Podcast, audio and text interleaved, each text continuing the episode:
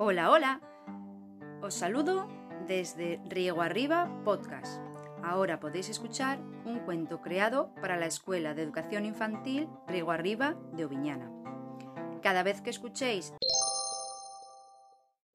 podéis pasar de página. Hoy vamos a escuchar Blancanieves, que es un cuento de transmisión oral documentado primero por Perrol y más tarde por los hermanos Grimm. En tiempos de Maricastaña vivía una pequeña princesa que era muy bonita. Su cara era tan blanca como la nieve y sus labios y mejillas rojos como la sangre. Una larga melena negra caía sobre sus frágiles hombros. La llamaban Blancanieves. Los habitantes de aquel reino estaban encantados con aquella niña. Blancanieves, además de ser una preciosidad, era simpática y muy generosa. Le gustaba mucho charlar con la gente de su país. No hacía distinciones entre ellos. Le daba igual si eran altos o bajos, ricos o pobres. Siempre tenía una palabra amable para todos ellos. Pasaron los años y Blancanieves se convirtió en una joven guapísima. Era tal la fama de su belleza que muy pronto llegó a oídos de los príncipes de los países vecinos. Un buen día, aquellos chicos apuestos acudieron al reino para pedir la mano de la princesa. Cuando todos estuvieron reunidos en el castillo, el padre de Blancanieves, un rey justo y bonachón, les dijo Debéis tener paciencia y saber esperar, amigos míos. Mi querida hija es aún demasiado joven para casarse. Y los príncipes, resignados, regresaron a sus reinos con la secreta esperanza de poder casarse algún día con Blancanieves. Aunque parezca increíble, en aquel reino vivía una persona que odiaba a Blancanieves. Era la reina, su madrastra. Todas las noches aquella malvada mujer preguntaba a su espejo mágico Espejito, espejito querido, ¿quién es la más bella del reino? A lo que el espejo respondía Majestad, la más bella del reino es sin duda Blancanieves, tu hijastra. Cada vez que escuchaba aquellas palabras, a la malvada mujer se la llevaban los demonios, porque no podía soportar que aquella niñita fuera más guapa que ella. Y es que la madrastra siempre andaba poniéndose potingues y perfumes carísimos, pero ni por esas conseguía que el espejo la considerase la más bella del reino. Un día, la madrastra, que estaba hasta el gorro de las respuestas del dichoso espejito, ordenó a un cazador que raptara a Blancanieves y la llevara al bosque para matarla. Pero, Majestad, suplicó el cazador, lo que me pides es horrible. Sí, ya lo sé, pero obedece ahora mismo si no quieres acabar en la cárcel, le amenazó la reina. El cazador llevó a Blancanieves al bosque. Pero cuando se alejaron un poco del castillo, el cazador, que tenía un corazón de oro, dejó escapar a la joven. Corre, Blancanieves, corre. le decía el cazador. Vete de aquí y busca un refugio. Muy asustada, Blancanieves hizo caso al buen cazador y salió disparada hacia el corazón del bosque. Corrió tanto y tan lejos como se lo permitieron sus fuerzas. Ya atardecía cuando Blancanieves encontró una casita en un claro del bosque. Estoy cansada y hambrienta, se dijo la princesa. Tal vez los dueños de esta casa me dejen pasar aquí la noche.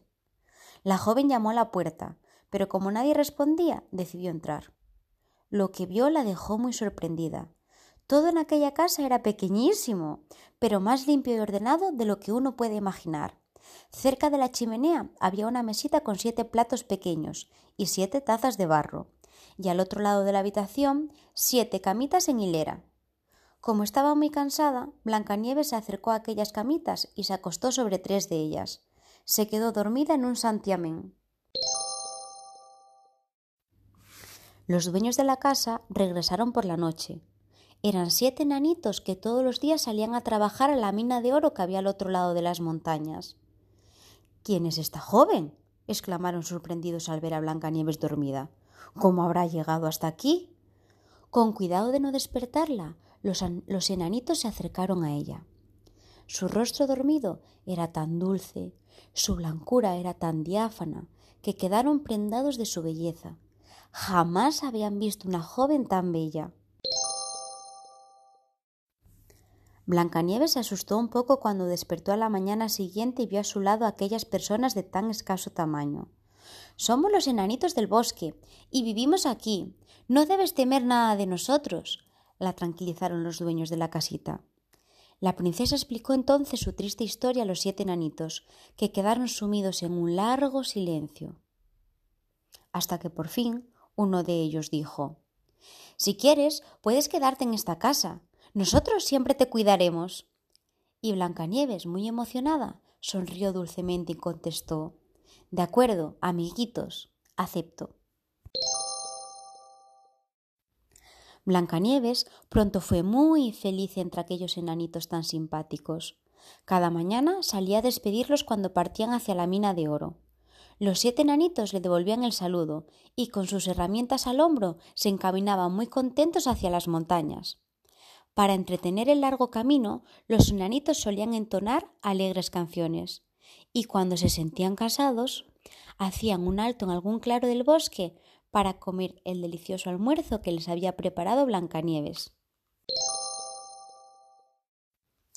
Entretanto, muy lejos de allí, la madrastra volvió a preguntar a su espejo mágico Dime, espejito, ¿quién es ahora la más bella?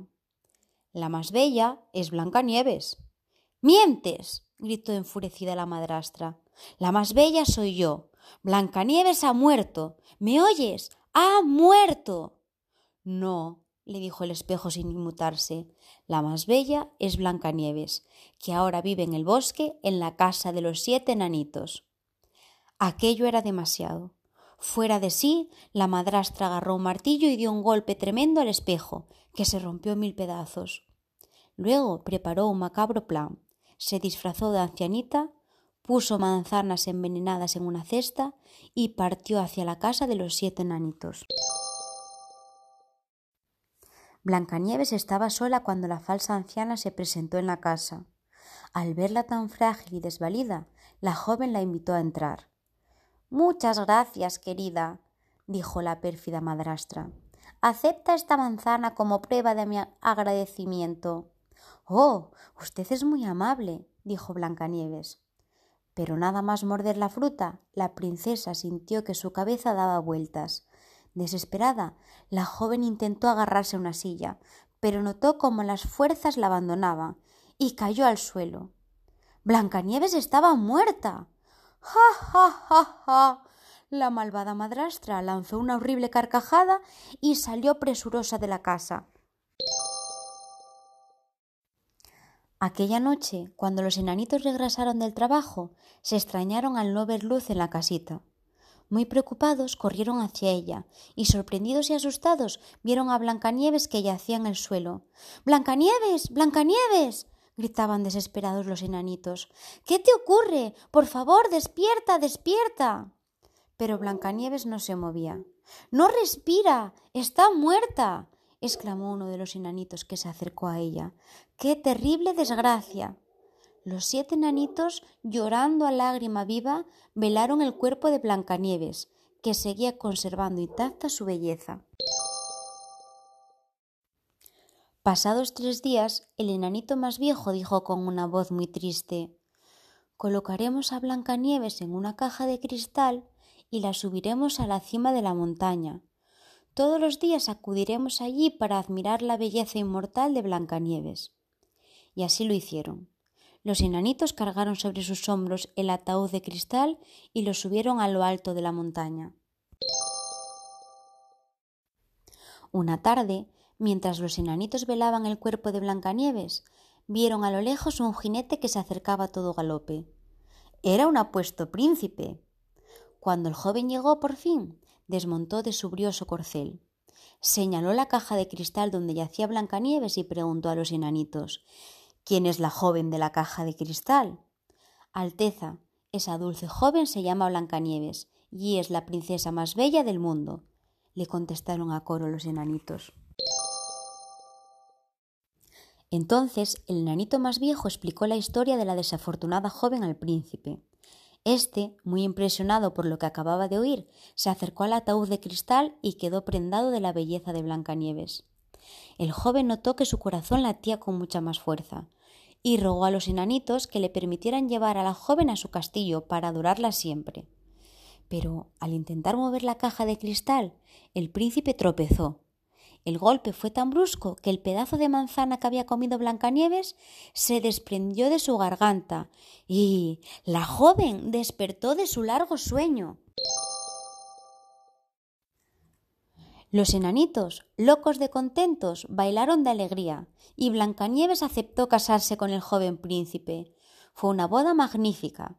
Los festejos duraron una semana, y los siete enanitos fueron los invitados de honor de los novios. A partir de aquel día, Blancanieves y el príncipe fueron siempre felices. Y de la malvada y vanidosa madrastra no se volvió a oír jamás. Y colorín colorado, este cuento se ha acabado. A la mañana siguiente, Pablo, el cerdito mayor, habló con sus hermanos. Hermanitos. Hermanitos. Nuestro amigo Petirrojo tenía razón. ¿Y qué podemos hacer? Lo mejor es que cada uno se construya una casa fuerte y sólida para que el lobo no pueda entrar en ella, respondió Pablo. ¡Qué buena idea! exclamaron entusiasmados Pedro y Pancho.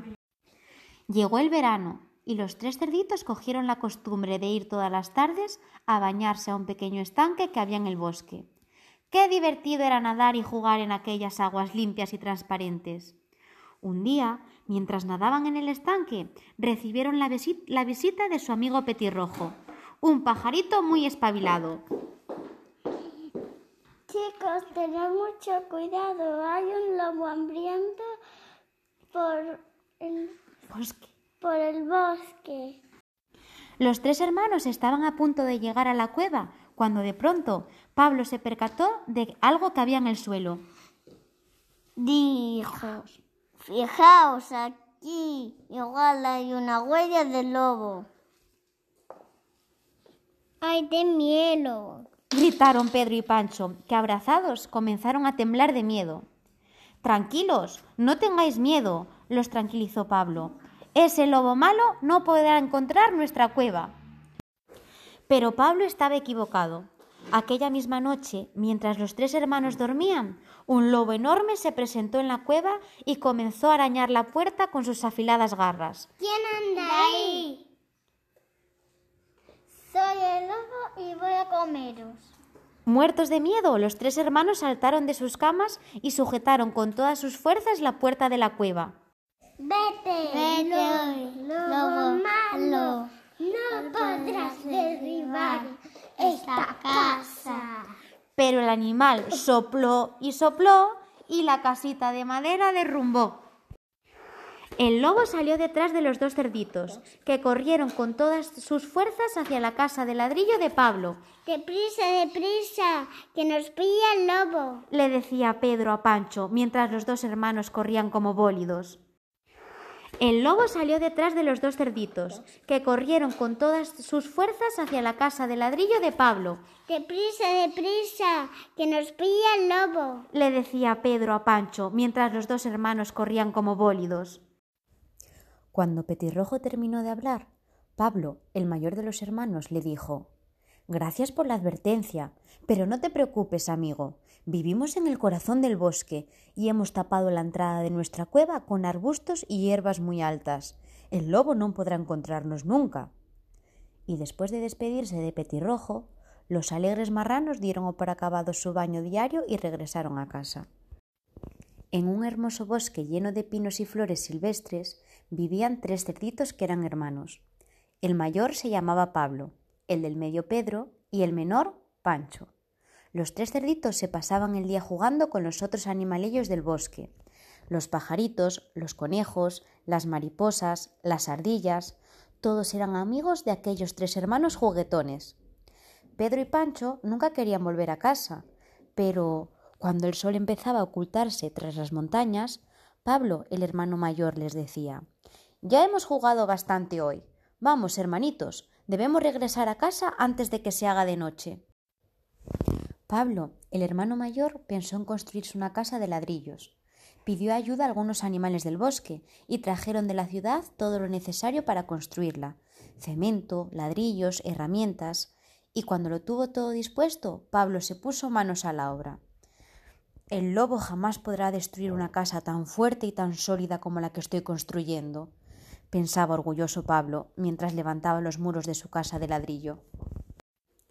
Mientras Pablo trabajaba pacientemente en su nueva casa, Pedro y Pancho, a los que no les gustaba mucho trabajar, empezaron a construirse las suyas.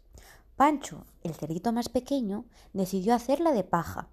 Fue a buscar un saco de paja, cogió unas cuantas ramas para sostener el techo y en un abrir y cerrar de ojos tuvo lista su casita. Yo quiero una casa más sólida que la de Pancho, pensó Pedro, el hermano del medio. La haré de madera. Pedro taló unos cuantos árboles, cortó los listones de madera, los encajó y los clavó. En menos de una hora tuvo terminada su nueva casa. Y una vez acabado el trabajo, los dos hermanos se fueron a jugar al estanque. Después de mucho esfuerzo para terminar su casa de ladrillo, Pablo, el cerdito mayor, fue a ver cómo habían quedado las nuevas casas de sus dos hermanos. Mm, espero que las hayan construido tan fuertes y tan sólidas como la mía, pensó Pablo. Pero cuando Pablo vio las casuchas de sus hermanos, se enfadó mucho con ellos. Ya veréis lo que hace el lobo con vuestras casas. Sois unos vagos. riñó a Pedro y a Pancho mientras estos se divertían jugando con los animalitos del bosque. El hermano mayor tenía mucha razón para estar enfadado. Aquella noche el lobo se acercó muy cauteloso a la casa de paja de Pancho, el hermano pequeño, y cuando estuvo frente a ella, tomó una gran bocanada de aire y sopló con todas sus fuerzas. El lobo sopló y sopló, y la casita de paja derrumbó. Vaya susto que se llevó Pancho. Con el lobo pisándole los talones, el cerdito salió pitando de allí y fue a refugiarse a la casita de madera de Pedro. Cuando el lobo estuvo frente a la casa de madera, pensó mmm, esta casa es más sólida que la de paja. Bah, no importa, con un poco de paciencia la derribaré. Entonces el animal se concentró hinchó de aire sus pulmones y empezó a soplar con todas sus fuerzas sobre la casa de madera. Y mientras el lobo soplaba, los dos hermanos le gritaban desde la ventana Vete, lobo malo. no podrás derribar esta casa. Pero el animal sopló y sopló y la casita de madera derrumbó. Cuando el lobo estuvo frente a la casa de madera, pensó Mmm, esta casa es más sólida que la de paja. Va, no importa. Con un poco de paciencia la derribaré. Entonces el animal se concentró, hinchó de aire sus pulmones y empezó a soplar con todas sus fuerzas sobre la casa de madera. Y mientras el lobo soplaba, los dos hermanos le gritaban desde la ventana. Casi sin aliento, los dos cerditos alcanzaron por fin la casa de ladrillo. Pablo les abrió la puerta y antes de que el lobo pudiera echarles la zarpa, se metieron en la casa. Mientras Pablo cerraba toda prisa la puerta y las ventanas, les dijo a sus hermanos Ya os advertí, vuestras casas eran muy frágiles y al lobo no le ha costado ningún esfuerzo derribarlas.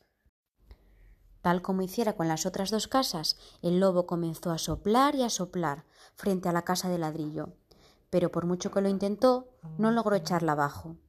Desde luego aquella casita de ladrillo era más resistente que las demás. Tanto sopló el lobo que acabó muy fatigado y tuvo que sentarse en el suelo para descansar.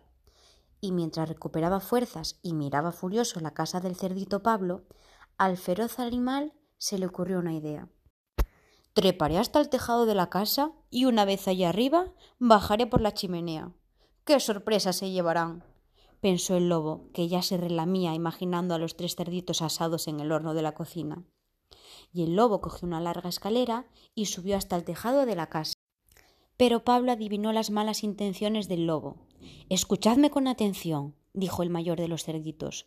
Pondremos una olla de agua en el fuego y cuando el lobo baje por el hueco de la chimenea caerá en ella y se quemará la cola. Y así fue. El lobo bajó confiado por la chimenea, pero cayó directo a la olla llena de agua hirviendo y se quemó. El animal escapó de allí dando unos alaridos tan terribles que se oían en todo el bosque. ¡Ay, ay, que me quemo! Aullaba el lobo, mientras los tres cerditos tranquilos lo veían alejarse. Para celebrarlo, los tres hermanos salieron de la casita de ladrillo y se pusieron a cantar y a bailar alegremente. Pero una vez que hubo terminado la fiesta, Pablo, el cerdito mayor, muy serio les dijo a sus hermanos Espero que hayáis aprendido la lección.